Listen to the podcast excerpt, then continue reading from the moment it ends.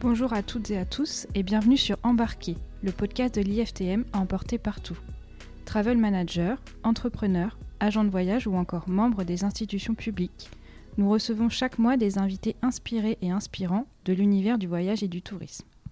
Cette semaine, nous avons le plaisir d'accueillir Pierre Debac, fondateur de Memories, qui nous parlera de sa vision de l'entrepreneuriat et aussi de la façon dont l'expérience utilisateur a pu modifier notre vision du tourisme.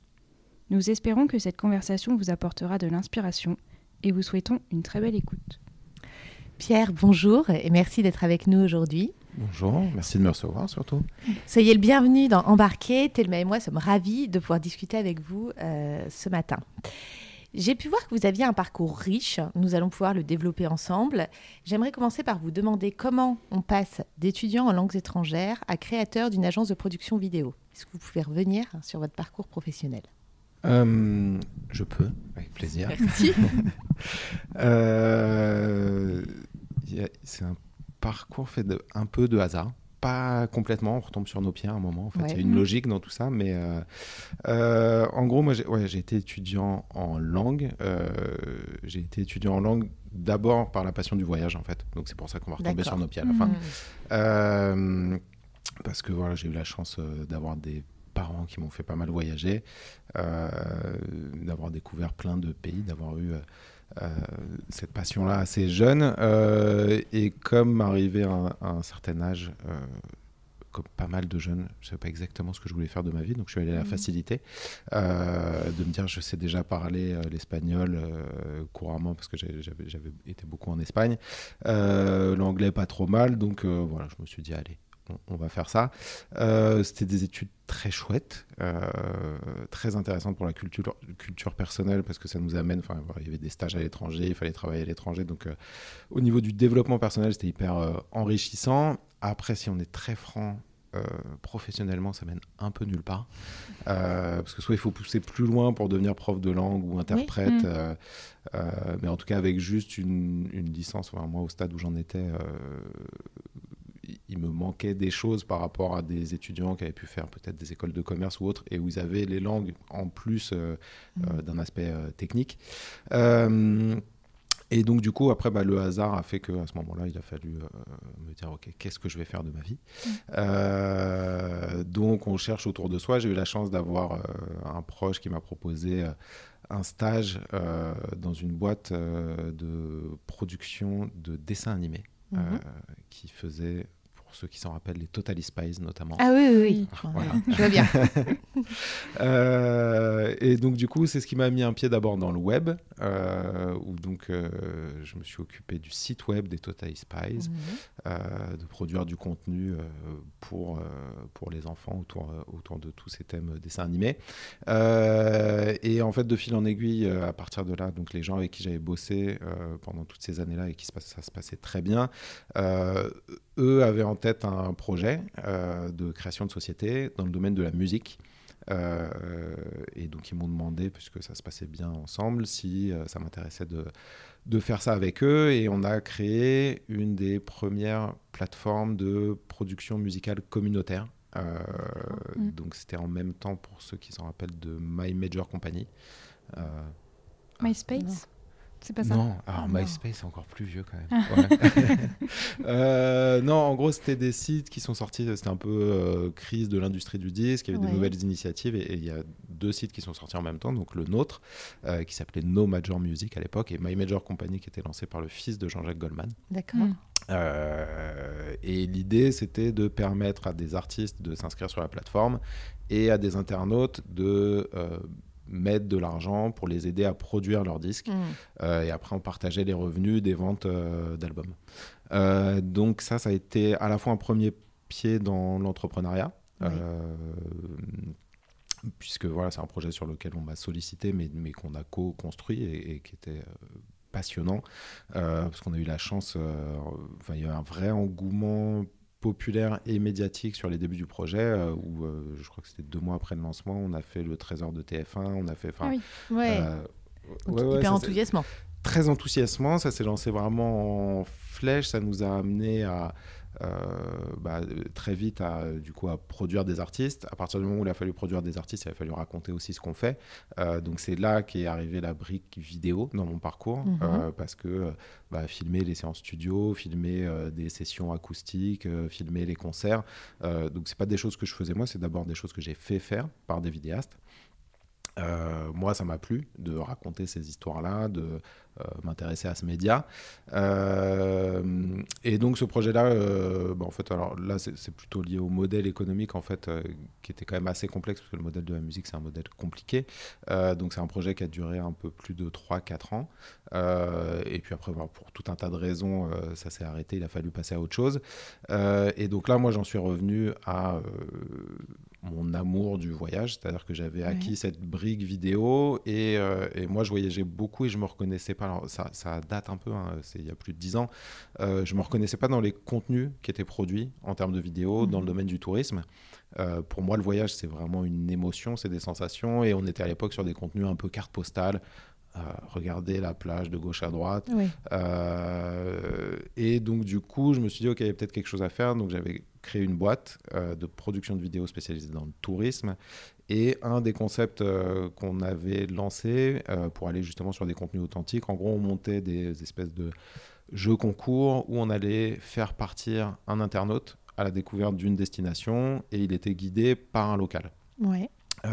donc ça permettait d'avoir des bons plans, euh, d'avoir quelque chose de très vrai sur ce qu'on allait vivre euh, sur place, qui était un peu en, dehors des sentiers battus, et en même temps d'être vraiment dans l'émotion du voyage, puisqu'on avait quelqu'un qui savait pas à quoi s'attendre, qui découvrait. Euh, donc ça, ça a duré, ouais, peut-être. Et c'était quand là? On était quoi? En, quelle année là Je suis nul en date. Pardon, c'est horrible comme question, je suis désolée.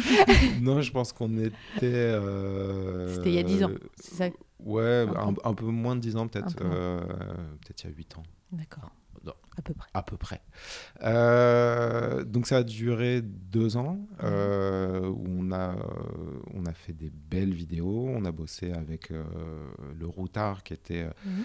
La référence à l'époque en termes de plateforme web dans le domaine du voyage. Les choses ont un, peu évolué depuis. mais Et puis on a produit pareil des contenus pour les centres de vacances UCP, ainsi de suite. Donc, donc pas mal de chouettes projets. Euh, ça, euh, ça, a pris, mais peut-être pas assez. Moi, il y a eu un virage où à un moment, enfin voilà, c'était pas loin de décoller, mais en même temps, euh, la vie nous ramène à des réalités. Des fois, c'est-à-dire il fallait payer le loyer et j'étais un tout petit peu limite, donc j'ai dû reprendre un emploi salarié pendant un temps. Mmh. je me suis retrouvé avec plein d'images de voyage qui traînaient sur des disques durs. Euh, et donc c'est là qu'après est venue l'idée de mémoriser. C'est-à-dire que euh, moi, j'étais, euh, enfin, je, fais un travail qui n'était pas inintéressant, mais, mais je sentais que c'était pas forcément ça que j'avais envie de faire toute ma vie. et du coup, voilà, je me suis posé la question de me dire, ok, déjà un, j'ai toutes ces images. Est-ce qu'on pourrait essayer d'en faire quelque chose? Et après, le deuxième point, c'était de mon expérience personnelle de produire du contenu. Euh, c'est-à-dire produire du contenu, ça prend du temps. Euh, et moi, ce que je voyais sur le terrain à chaque fois qu'on a filmé avec des clients, c'est que les gens qui vivaient une expérience avaient très envie d'avoir des souvenirs. Euh, ils étaient avec leur téléphone, ils essayaient de faire des euh, selfies, euh, autres, ainsi de suite. mais que bah, c'est complexe. raconter des belles histoires, il faut se lever tôt le matin pour le lever du soleil. Il faut, enfin, faut faire tout un tas de plans qui vont venir illustrer tout le storytelling. Et, et du coup, je me suis dit, un, moi j'ai ces images qui permettent de raconter des histoires. Deux, toutes les marques en produisent en fait. Euh, que ce soit des compagnies aériennes, que ce soit des, offices de tourisme, que ce soit des parcs de loisirs, ce qu'on veut, euh, tous produisent des images pour raconter leur histoire. Et du coup, je me suis dit, tiens, est-ce que finalement on ne peut pas créer une solution euh, qui permette aux utilisateurs, enfin aux, clients, aux touristes, mhm. euh, de raconter leur histoire en mixant leur contenu personnel avec le storytelling euh, de la marque qui existe déjà. Euh, donc c'est comme ça qu'est venue l'idée de Memories il y a un peu plus de six ans maintenant. Mhm. et c'est comme ça qu'on en arrive, parce que c'était ça la question de départ. Hein, de comment on passe oui, de mais c'est bien c'est pas grave c'est bien c'est bien quand ça dérape un peu c'est très bien à, à, créer un site de, production de contenu dans, dans, le domaine du tourisme. Euh, voilà, c'est un peu euh, l'historique. C'est un bel historique. Merci. Donc le, concept de Memories, vous nous l'avez dit, c'est de créer des souvenirs magiques. Et je sais que certains de vos clients, ce sont des euh, stations de montagne. Euh, est-ce que passer par le souvenir magique, ça peut être une façon de toucher les nouvelles générations? Et comment est-ce que vous, vous positionnez le souvenir magique? Euh, Alors, ça, ça, peut, en fait, en gros, nous, on va sur le thème du souvenir parce que c'est hyper important dans l'expérience. En fait. Quand on va quelque part, en réalité, au-delà de descendre une piste, au-delà, de euh, ce qu'on vient, c'est vivre des émotions et créer du souvenir en famille, entre amis. Euh, et il y a une brique, euh, que c'est d'ailleurs pour ça que parmi nos premiers clients, il y a eu des stations de montagne. C'est-à-dire mhm. que eux, ils ont un enjeu qui est de se dire, OK, comment, comment je vais identifier mon client, savoir qui c'est, euh, et avoir ces données. C'est capital euh, parce que quelqu'un qui vient au ski peut venir en voiture, il peut payer son forfait en carte bleue euh, et qu'on sache jamais ni son nom, prénom, ni son email pour pouvoir le recontacter. Et, dans le processus de fidélisation, c'est-à-dire quelqu'un qui a déjà eu les moyens de venir, enfin ça veut dire qu'il peut se payer un voyage au ski, il aime le ski, sans doute il sait skier, donc ce sera beaucoup plus facile de le faire revenir lui que d'aller essayer de via de la pub attirer des gens où on n'est pas très sûr que euh, et puis des fois la pub pour la cibler bien euh, je veux dire même si moi je suis passionné de ski que je sais skier que j'ai les moyens mais imaginons j'ai un appart familial euh, à Morzine euh, ben, je sais pas, Bell, ils peuvent me faire toutes les pubs qu'ils veulent. si j'ai déjà un accès à un logement mm. et, que c'est un des points clés de ce qui va conditionner mon séjour, même en me ciblant très bien, ils me feront jamais venir.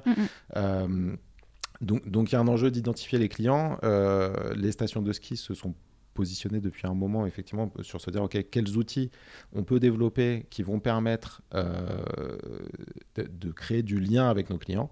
Euh, donc, il y, a plein d'outils possibles, mais parmi ceux-là, effectivement, il y a le fait de développer des services euh, euh, qui fassent que les gens aient besoin à un moment de créer un compte, de laisser un mail euh, et, d'avoir un bout d'expérience avec, avec la station. et pour ça, bah, il ne suffit pas juste de développer une appli qui soit une coquille vide, parce que pour que les gens aient envie de télécharger l'appli, il y, a tellement aujourd'hui de services numériques possibles et d'applis possibles. pour qu'on ait envie de télécharger l'appli, il faut qu'elle ait une valeur ajoutée. Donc ça va être de l'informatif, c'est-à-dire le plan des pistes, les horaires, euh, mise en lien avec le SF, euh, la garderie, j'en sais rien. Euh, et ça va être aussi du ludique. donc des choses qui permettent de savoir à quelle vitesse je vais sur la piste. et la brique souvenir, euh, est une brique hyper importante parce que nous, on se rend compte en fait quand, quand on propose du souvenir aux gens, alors suivant les, les, façons dont on le propose, mais il y a des taux de retour qui sont exceptionnels. C'est-à-dire mmh. nous, quand on est sur des animations physiques, c'est-à-dire on a du personnel qui se déplace et qui propose un souvenir aux gens, on a 90% de oui. Euh, quand, quand, on demande aux gens s'ils veulent qu'on leur crée un souvenir. Mmh, et même quand on est sur du, du numérique, c'est-à-dire on, leur donne un QR code à scanner, il y a un panneau euh, qui dit, euh, voilà, en scannant ce QR code, vous pouvez avoir un souvenir magique, on va avoir pas loin de 20% des gens qui le font. donc on est sur des taux qui sont hyper intéressants. Et donc, c'est une des briques possibles pour amener les gens vers la solution numérique, puisque, bah, effectivement, pour créer leurs souvenirs, ils vont devoir passer par une solution. Pour recevoir leurs souvenirs, ils vont devoir laisser un mail. Euh, donc c'est là où il y a un vrai enjeu pour euh, toutes les destinations de montagne. Euh, acquérir de la donnée, enrichir l'expérience pour, pour, générer de la satisfaction. Après, en plus, nous, c'est là où on se différencie d'autres solutions qui existent. C'est-à-dire qu'on va être sur un, il y a des solutions de bornes qui existent, par exemple, des fois qui font des photos un peu de loin. Ça permet de générer pas mal de volume. Maintenant, le, la qualité du souvenir, forcément, enfin, plus on a de volume, plus c'est compliqué de faire quelque chose de très, mm. très bien. Euh, et, donc, nous, en ayant cet outil avec un storytelling hyper poussé, avec un contenu euh, ultra qualitatif, euh, on a des souvenirs qui, sont, qui sont vraiment top pour les gens, sur lesquels ils sont très heureux de leurs souvenirs. Nous, ils les notent 9,6 sur 10. donc, donc c'est un, un, taux de satisfaction très élevé et un taux de partage important. Et c'est là où ça devient intéressant euh, pour les stations, à la fois pour les jeunes, mais pas que. Euh, c'est-à-dire que toute génération confondue, nous, on a 90% de taux de partage, des souvenirs que les gens créent avec euh, Memories.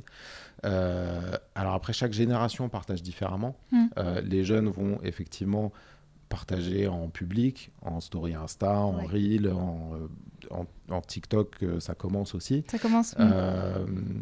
Ouais, ça, commence. parce que les gens consomment beaucoup de TikTok aujourd'hui. on regarde beaucoup. Les gens qui créent vraiment du contenu ne sont, sont, pas encore si nombreux que ça. Contrairement à Instagram où les gens sont aussi créateurs. Mmh. Et donc, bah, du coup, les jeunes générations, effectivement, si elles ont un contenu de qualité elles le publient et elles vont toucher euh, une audience qui est assez intéressante, même, même s'ils ne sont pas encore euh, influenceurs à proprement parler, mais c'est de la micro-influence. Euh, c'est-à-dire que des jeunes aujourd'hui, c'est là où c'est moi je suis pas très vieux, mais je me sens quand même vieux par rapport à eux, euh, parce que eux sont nés dedans, donc très vite, même à 22 ans, ils peuvent avoir une communauté de 1000, 1500 personnes qui les suivent, parce que euh, les potes du collège, du lycée, de l'école, de tel colo, de ainsi de suite, mm. enfin ils ont créé tout un réseau. Donc très vite déjà, euh, chacun d'entre eux peut toucher pas mal de gens autour d'eux.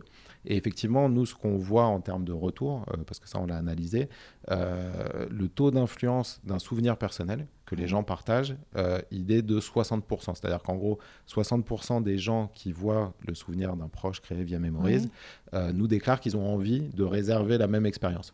Euh, donc c'est un taux d'influence qui est très fort parce que c'est de l'ordre de la recommandation en fait. C'est-à-dire que voilà, sur la pub, il y a une marque qui nous parle, euh, on est ciblé, on est bombardé de pubs, donc déjà notre, attention disponible, elle n'est pas forcément là. En plus, on sait qu'on est en train de nous vendre un truc, euh, donc le taux de confiance qu'on y accorde n'est pas forcément aussi élevé. Euh, là où pour la recommandation, c'est-à-dire j'ai un proche qui me partage un contenu, un, j'ai envie de le voir, deux, quand je vois qu'il a passé un bon moment, je sais que c'est vrai. Euh, donc euh, derrière, bah, ça me donne effectivement très envie euh, de faire la même chose. Puis je peux lui poser des questions, comment tu as réservé, comment ça s'est passé, est-ce que c'était chouette, et ainsi de suite. donc c'est un peu l'idée de transformer les gens en ambassadeurs. Et du coup, ça marche effectivement sur la cible jeune, mm. qui va toucher plus large et, peut-être un peu moins ciblé, entre guillemets. C'est-à-dire qu'ils vont toucher plus de monde et, dans le lot de leurs amis, il peut y avoir des gens qui auront envie d'aller à la montagne, d'autres qui vont jamais skier et, et qui vont ça va pas forcément déclencher quelque chose. Euh, et après, nous, ce qu'on voit, ce qui est intéressant aussi, c'est qu'on ne touche pas que les jeunes. C'est-à-dire le souvenir, ça intéresse tout le monde. Euh, ça marche très bien sur les familles, euh, parce que les familles ont envie bah, d'immortaliser la première étoile de mon enfant, euh, son premier chasse-neige, la première descente en famille, ainsi de suite. Donc, ils créent beaucoup de contenu euh, qui vont partager, alors peut-être pas forcément de manière publique, mais ça va être le groupe WhatsApp euh, des amis, de la famille, des proches. c'est une autre consommation des réseaux sociaux finalement. C'est une autre consommation des réseaux sociaux. C'est alors il faut élargir le sens de réseaux sociaux. C'est moi je trouve que WhatsApp est un outil hyper utile et, peu exploité. Alors après, il est peu exploité aussi parce que c'est on, peut moins chiffrer. Euh, on a euh, la visibilité pas publique, mais euh, nous on a enquêté là-dessus et on sait qu'effectivement des, des, gens qui, une famille qui partage via le groupe WhatsApp des, des, des proches, ils vont quand même toucher 30-40 personnes autour d'eux. Par contre, l'avantage c'est qu'on a un ciblage, c'est-à-dire que une famille avec enfants qui a la quarantaine et qui a les moyens d'aller au ski, bah, il est quand même très probable qu'autour d'eux, dans leurs amis, ils aient des familles euh, du même âge, avec mm. des enfants certainement aussi, et souvent, euh, socio-professionnellement parlant, ils vont avoir des gens qui sont un peu dans les mêmes milieux autour d'eux, euh, donc ils peuvent consommer le même, le même type de, de séjour. Voilà, ça répond à la question. Oui, toujours. C'est très bien. Bah, on va revenir plus sur, sur votre notion. On, sent que l'entrepreneuriat, c'est quand même euh, important pour vous. C'est depuis longtemps, vous, vous, avez, vous, avez, vous y êtes allé, vous êtes reparti, vous êtes revenu. Qu'est-ce qui, qu'est-ce qui, vous, qu'est-ce qui fait que finalement vous vous êtes lancé vraiment dans l'entrepreneuriat euh, de manière, euh, pas définitive, parce qu'on ne sait jamais, voilà, mais de manière pérenne, on va dire. Et, et éventuellement, quels conseils vous pourriez donner euh, pour ceux qui ont envie de se lancer, parce qu'on sait qu'il y en a beaucoup qui ont très envie de se lancer dans l'entrepreneuriat. Il y en a de plus en plus. Euh, c'est bien. Et à la fois, effectivement, c'est quand même un parcours euh, spécial, donc il faut y être préparé.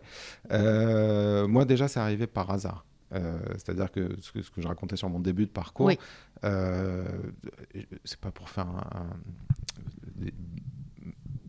présenter euh, de, manière. Euh, mais en gros, moi, je viens de banlieue. Euh, une banlieue normale, hein, c'est pas cité, pas ainsi de suite, banlieue classe moyenne, on va dire. donc du coup, le parcours que moi on me présentait étant jeune, c'était il faut faire des études type université pour obtenir un métier, mmh. type métier. Quel qu'il soit. Ça pouvait être fonction publique, prof, dentiste, ce qu'on veut, mais en tout cas. Quelque chose d'identifié. Quelque chose d'identifié. donc, ce qui veut dire que déjà, dans le champ des possibles, en tout cas, moi, j'avais mmh. à l'époque, l'entrepreneur. Enfin, ça date un peu, ça a l'air bizarre dit maintenant, mais euh, l'entrepreneuriat, ce n'était pas quelque chose qui était destiné à tout le monde. Euh, il y avait des chefs d'entreprise et euh, on n'était pas encore dans cette espèce de truc un peu Startup Nation où tout le monde peut entreprendre, où tout le monde veut entreprendre. donc moi déjà instinctivement de moi-même, je pensais pas forcément que c'était pour moi. Je pouvais penser que c'était compliqué. Enfin, c'était pas quelque chose que j'avais euh, euh, envisagé ou imaginé. Euh, le premier pas, il est arrivé par hasard. C'est-à-dire qu'on est venu me chercher en me disant nous, on a un projet qu'on veut monter. Et, et, ça, ça a été très enrichissant pour moi, parce que ça m'a permis de mettre un pied dedans, sans être forcément le premier moteur. Mm. Parce que est-ce que je l'aurais fait vraiment, même si j'avais eu une idée, honnêtement, j'en sais rien. Euh, par contre, ça m'a permis de voir bah, toutes les étapes, euh, comment on crée une société, comment euh, on crée une identité de marque, c'est quoi les étapes, le fait qu'il y a des moments où ça part en flèche, après ça redescend, après ça repart, après, mais surtout de se dire que c'est possible. c'est possible, c'est faisable, il ne faut pas tant de capital que ce qu'on pourrait penser. Mmh. Euh, aujourd'hui, en tout cas, avec euh, ce qu'on a à notre disposition, à l'époque où il fallait monter, euh, je sais pas, des usines, c'était encore autre chose, mais pour tous les métiers du web, de, la, de la création et ainsi de suite, finalement, avec un budget assez faible, avec une bonne idée, bien marketée, une identité forte et qu'on présente bien autour de soi, on peut déjà aller prendre des premiers. C'est beaucoup, déjà. Vous dites ça comme si euh, la bonne idée, l'identité forte, c'était quelque chose qui était. Euh, c'est déjà beaucoup de travail d'arriver à ce, niveau, d'avoir euh, l'idée, l'identité, enfin tout, le concept en fait. Hein, c'est pas négligeable. Hein. Je le dis du coup avec le recul de maintenant. Oui, voilà. Mais... non, après c'est ah, parce qu'il y a plein de choses. Il y a l'identité, il y a comment on la déroule, il y a comment on va contacter des gens. Je pense qu'il y a beaucoup de gens aussi qui se rendent pas compte quand on est entrepreneur et qu'on commence. Souvent, on est pas forcément très nombreux, ou, euh, on peut même être tout seul. Et on n'a peut-être pas soi-même la fibre ou le profil commercial, c'est-à-dire c'est un, métier à part, euh, ou les gens pour le faire euh, dans l'équipe. Euh, donc c'est un autre point qu'il faut anticiper, c'est-à-dire au-delà de l'identité, après c'est de se dire, ok, comment je fais en sorte, c'est-à-dire que les gens ne sont pas là dehors à nous attendre, comment je fais en sorte qu'ils sachent que j'existe, mm. comment j'arrive à être crédible pour qu'ils m'écoutent, ça prend beaucoup de temps. Euh, je pense qu'il y a un, truc dont on ne se rend pas compte aussi, c'est le temps. Euh, parce qu'il va falloir arriver à trouver un premier client qui sera plus audacieux que les autres, avec qui il y aura eu le, bon matching, le bon relationnel et ainsi de suite. Euh, c'est lui après qui va permettre bah, peut-être d'aller en prendre d'autres parce qu'on aura une référence, qu'on aura des retours, parce qu'en plus entre ce qu'on aura imaginé et ce qui sera passé derrière, bah, voilà, ça, on ajuste, on apprend.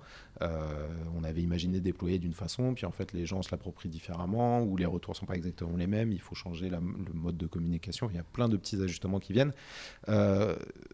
Euh, après, ce qui est sûr, en tout cas, enfin, si on devait donner un conseil, euh, c'est que avoir des idées, c'est pas si compliqué finalement. Mm-hmm. Ce qui est très dur, c'est de les réaliser. Euh, entre, enfin moi, même encore maintenant, hein, je fourmille d'idées, de possibilités, de choses qu'on pourrait faire différemment, mieux et ainsi de suite. Et on se rend compte que entre ah, quelque chose qu'on pense, euh, les premières étapes, et puis euh, le déployer pour de vrai, ben, il peut s'écouler plusieurs mois. parfois même plus.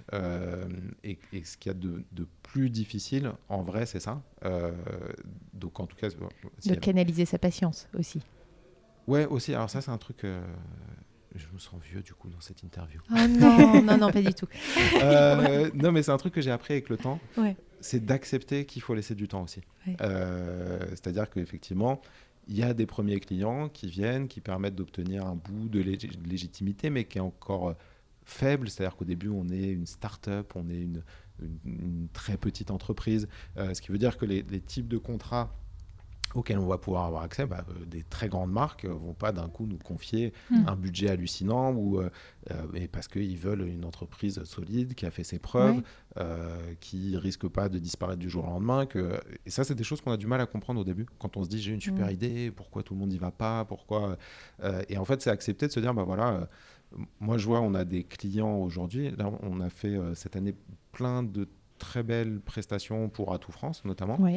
Euh, si je prends l'exemple d'Atout France, Atout France, on a commencé à bosser avec eux au moment du premier confinement. parce qu'ils se disaient, tiens, on aimerait bien faire du contenu autour de l'émotion du voyage. Un, personne ne pouvait tourner à cette époque, parce qu'on était vraiment tous enfermés chez nous. donc, bah, c'était assez naturel de venir vers nous, parce que nous, on avait une base du coup de contenu orienté autour du souvenir on avait euh, enfin plein de contenus disponibles et en plus de ça justement ils étaient sur le souvenir euh, donc sur l'émotion du voyage et sur donc l'idée on a fait une très belle campagne pour eux à l'époque euh, autour de cette notion de se dire voilà replongeons-nous dans les bons souvenirs. pour l'instant, on est bloqué, mais voilà, on va rêver un peu et très bientôt, on a hâte de se retrouver. Et, et, donc, typiquement, c'est le genre de choses où on se dit ah super, euh, là, j'ai fait ça avec Atout France. Je vais sans doute faire encore plus de choses avec eux très vite. Ça va m'ouvrir plein de portes. Enfin, euh, c'est en tant qu'entrepreneur, on a toujours envie que les choses aillent vite, euh, mais c'est pas si simple que ça et ça prend du temps. Euh, et je vois, il s'est écoulé peut-être plus d'un an avant qu'on refasse des projets avec eux. et puis, bah, finalement, comme ils avaient quand même gardé en tête ce qu'on faisait, qu'ils appréciaient, ainsi de suite, ça a fini par se faire. D'abord sur des événements. On a fait des très belles activations euh, de création de vidéos personnalisées euh, autour de la joie de partager le 14 juillet ensemble, autour comme ça d'événements mhm. dédiés, euh, le 14 juillet, la fête des Lumières, le Nouvel An. et puis, bah, comme ils aimaient beaucoup les contenus, ils sont venus nous voir là plus récemment en disant voilà, on trouve que ce que vous produisez c'est très chouette, c'est bien sur les événements, mais en fait peut-être on peut aussi vous amener sur des thèmes. Donc là, on a fait récemment pour eux des très beaux contenus euh, sur le tourisme et la diversité, donc à destination mmh. de la communauté LGBT. Mmh. Euh, et donc en fait, c'est accepter de se dire que effectivement, il y a des. Enfin, moi quand je vois première collaboration, c'est il y a plus de deux ans, et puis accepter que bah le temps va aussi faire les choses. Euh, c'est-à-dire, on va faire un petit truc. Ce petit truc, on aimerait que ça devienne tout de suite quelque chose de plus gros, mais en fait, non. Euh, euh, il y, a des étapes, il faut que le temps passe, et puis d'un coup, on, se rend compte que bah, ça se trouve, le fait d'avoir fait un petit truc avec Atout France qui a amené à un autre plus gros, qui a amené à, je sais pas, on a fait une prestation sur le tournoi Destination en rugby. Euh, qui a fait que bah, ça nous a rendu légitimes dans le domaine de l'événementiel sportif, qui fait qu'on a pu faire une prestation sur les championnats du monde de ski. Une fois qu'on a fait les championnats du monde de ski, bah, ça va peut-être nous rendre légitimes euh, pour faire euh, les championnats du monde de rugby, qui eux-mêmes vont peut-être nous rendre légitimes pour faire une prochaine Coupe du monde de football ou les JO. Là où si tout de suite on arrivait en disant j'ai une solution géniale, il faut la faire aux JO, bah, tant qu'on n'a pas un minimum d'étapes et de preuves et de démonstrations avec, avec des choses qui vont crescendo sur le dispositif mis en place aussi pour avoir des retours qui soient équivalents à la, à la taille et à l'ambition de l'événement, euh, en vrai, c'est pas forcément euh, possible. Donc, euh, il faut beaucoup faire. Euh, il faut avoir tout le temps ça en tête, euh, de dire que le plus important, c'est de, de, faire, parce que c'est comme ça qu'on a les retours, euh, quitte à faire pour soi d'abord, pour mmh. montrer, quitte à ce que ce soit pas effectivement pour un client, quitte à... et puis, bah, en faisant, on va additionner des petites briques, et puis après, il faut accepter de, de laisser le temps. Euh, et puis en gardant, euh, en gardant une ligne euh, directrice autant que possible. donc c'est pas si simple, mais après c'est bien qu'il y ait des gens qui aient envie de se lancer, et puis après effectivement de garder en tête tout cet aspect qu'il suffit pas d'avoir des idées et de les mettre en œuvre. Après il faut aussi être capable de les présenter, de les vendre. de... Donc ça je pense, enfin s'il y avait un conseil, c'est effectivement d'avoir aussi ça en tête parce que parce que ça prend du temps, parce que c'est pas si simple et que c'est pas hyper instinctif. Euh, quand on a son projet, de, savoir le euh, de savoir le vendre. Vous nous parlez beaucoup de souvenirs, de d'émotions. Euh, donc j'ai envie de vous poser une question un peu plus intime. Professionnellement parlant, quelle est l'empreinte que vous aimeriez laisser? Alors, je sais, vous avez dit que vous vous sentiez vieux, donc ça, ma question, ça va être encore pire maintenant. Mais ça ne veut pas dire qu'après, c'est fini. Déjà, déjà quelle empreinte? Non, non, je me sens semi-vieux. Euh, euh, non, je suis très jeune dans ma tête sur plein d'autres aspects, donc ça va, ça, ça, compense. Euh, et alors, quelle empreinte C'est compliqué. je sais. non, je pense que si Peut-être qu'est-ce que vous souhaiteriez voir perdurer au-delà de vous? Qu'est-ce qui, qui est, s'il y a bah, quelque si, chose si je prends des exemples sur des choses qu'on a pu faire, euh, il y a un vrai plaisir pour moi euh, c'est déjà d'avoir, de manière à très très court terme, euh, quand on crée des souvenirs pour les gens, euh, de voir à quel point ils sont heureux d'avoir ce souvenir, à quel point ils sont heureux même encore des années après. C'est-à-dire que nous, il y a des gens, quand on les recroise ou, ou, quand dans le cadre d'une campagne, on fait de la relance pour avoir un retour de satisfaction, de je sais pas quoi, qui vont nous dire à quel point effectivement quelque chose qu'on a créé même il y a deux ans a encore beaucoup de sens pour eux. Euh, donc ça, c'est chouette. Euh, après, du coup, si on est dans un truc un peu euh, philosophique, théologique, j'en sais rien. en vrai,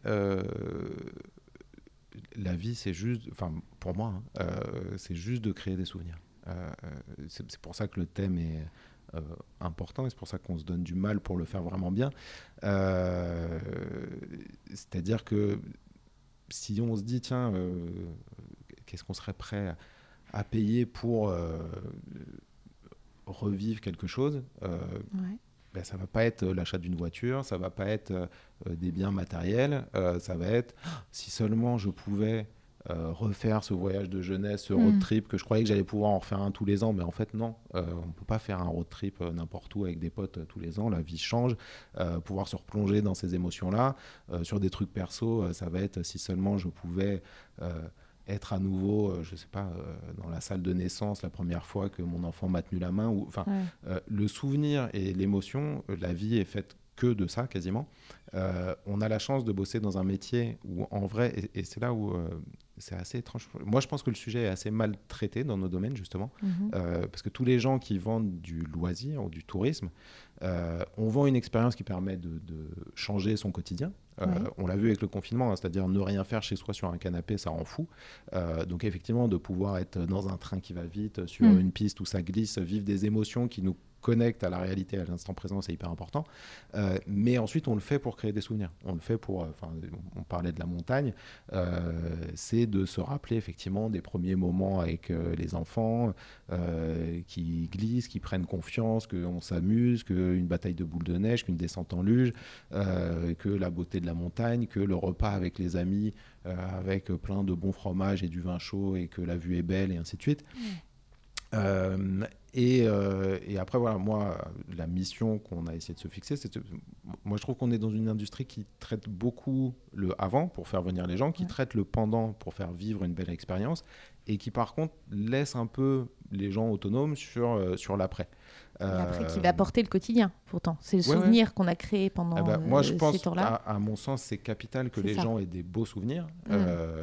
parce que, un, c'est un lien extrêmement fort qui va se créer entre la marque et son client.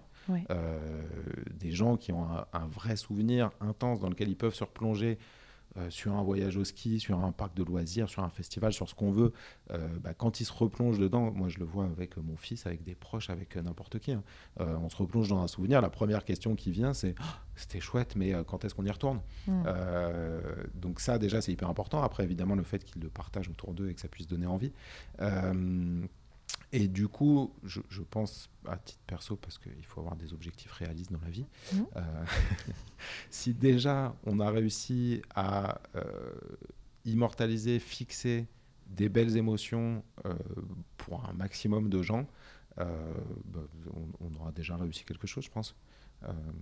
donc voilà, et, ça fait quelques années qu'on le fait. Et, et, que vous le faites bien. Et qu'on le fait bien, donc, donc on est sur la bonne voie après. Plus encore, ce serait bien, mais Il y a un souvenir sur lequel euh, j'ai envie de vous interroger. Pierre, est-ce que vous avez un souvenir magique ou une anecdote à nous raconter sur le salon IFTM Topresa euh... Ouais, le salon IFTM, pour nous, il a été important.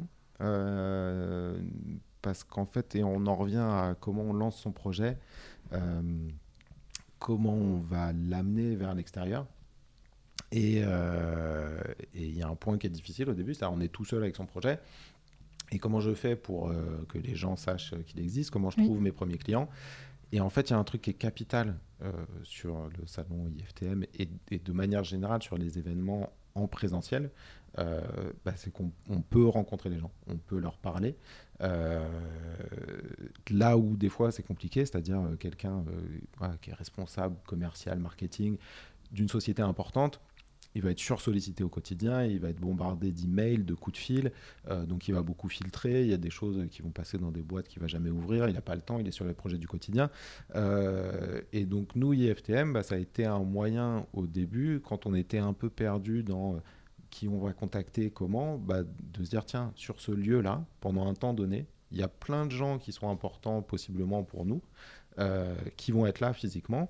Et finalement, bah, si euh, on va euh, toquer à leur porte virtuelle de leur stand euh, et qu'on arrive à tomber à peu près au bon moment, bah, il y a peut-être une chance qu'ils nous accordent 5 minutes.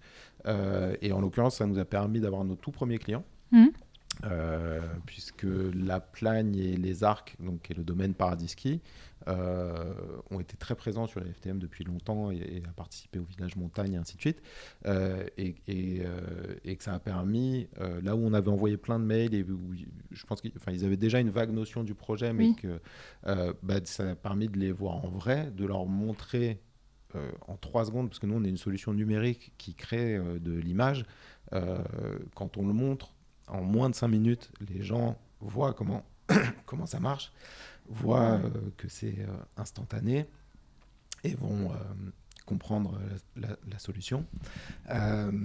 et, et, du coup, ça nous a permis. Excusez-moi, je bois un tout petit peu d'eau. Je suis en train de m'étouffer. Ce serait pas un beau souvenir.